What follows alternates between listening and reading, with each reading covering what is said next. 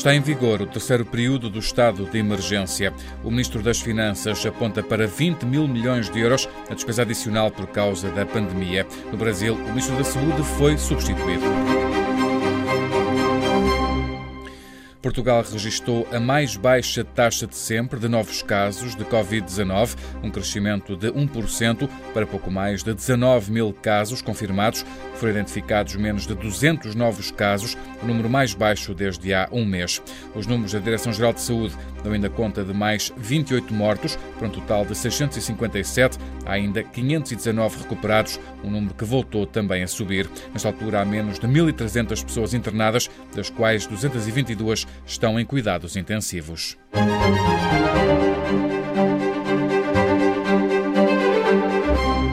Presidente da República explicou ontem à noite por que razão decidiu renovar o estado de emergência até dia 2 de maio.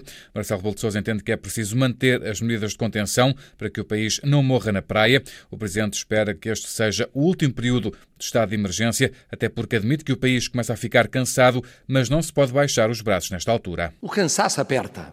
O cansaço e a sensação de que o pior já passou e que a esperança desponta. E tudo isso convida a facilidades tentadoras. Temos de lhes resistir. Temos de evitar a desilusão de, por precipitações em abril, deitarmos a perder maio. E ainda o que se vai seguir. Marcelo Rebelo de Sousa lembrou que aquilo que é visto lá fora como um milagre português é fruto do sacrifício de todos. O Governo aprovou hoje as medidas que vão dar corpo a este terceiro período do estado de emergência. Mantém-se as restrições à circulação, mas abre-se a possibilidade de haver as comemorações de 1 de maio mediante o cumprimento das medidas de segurança e higiene. Também anunciou o Governo um plano de ajuda à comunicação social para enfrentar a crise decorrente da pandemia de Covid-19, um plano que vai passar por um programa de compra antecipada de publicidade institucional de 15 milhões de euros. Também todos os voos de e para países fora da União Europeia estão interditos por mais 30 dias, a contar da meia-noite deste sábado. O decreto do Governo foi publicado hoje. Suspensos estão também ainda os voos de ligação à Espanha e à Itália. O Ministro das Finanças já fez as contas à despesa com a resposta do Estado à crise. Tudo somado, estamos eh, a falar de valores que eh, podem eh, ceder, se somarmos as moratórias de apoio às empresas, ceder os 20 mil milhões de euros ao longo do ano 2020. As contas de Mário Centeno apresentadas ontem na Comissão de Orçamento e Finanças. No Brasil, em plena pandemia, o presidente brasileiro demitiu o ministro da Saúde, Pedro Saguerra. Sai do Ministério aplaudido por todos os funcionários. Luís Henrique Mandetta, Ministro da Saúde, foi demitido por Bolsonaro. Divergências, mal-estar e diferentes maneiras de enfrentar esta pandemia levaram a que o Presidente tomasse esta decisão. Sempre falamos em vida e emprego. Nunca emprego e economia de forma isolada. Nunca.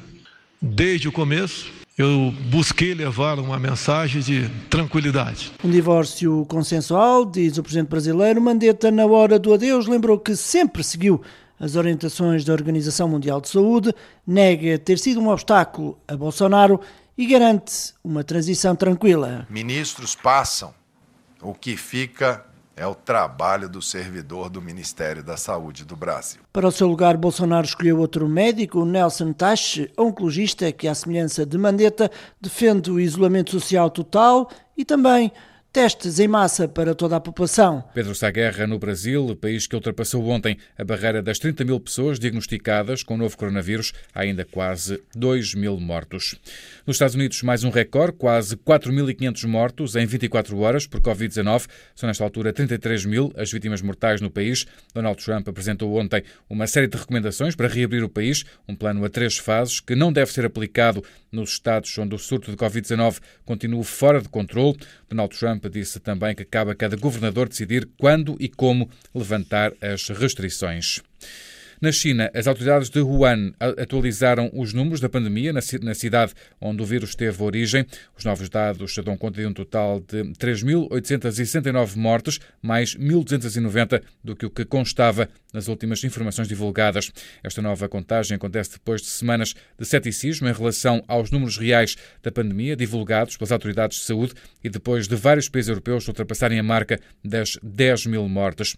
As autoridades avançaram que do novo balanço fazem agora parte doentes que não morreram nos hospitais e admitiram alguma dificuldade em confirmar informações relatadas para hospitais particulares, hospitais temporários e outras instituições médicas que estão a lidar com doentes Covid-19. Com esta atualização, o número de vítimas mortais na China subiu para 4.632.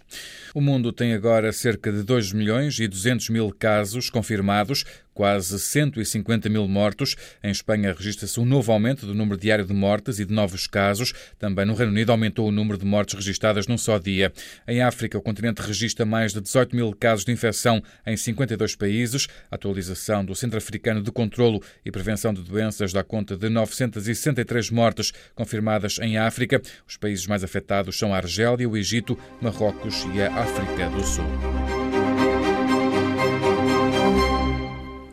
No fecho deste relatório, duas multinacionais farmacêuticas, a GSK e a Sanofi, poderão ter pronta na segunda metade do ano que vem uma vacina para a Covid-19. As duas empresas anunciaram que a vacina será desenvolvida em conjunto. A Sanofi contribuirá com um antigênio, uma versão geneticamente idêntica de proteínas da superfície do novo coronavírus, que suscita uma resposta do sistema imunitário quando introduzido no corpo.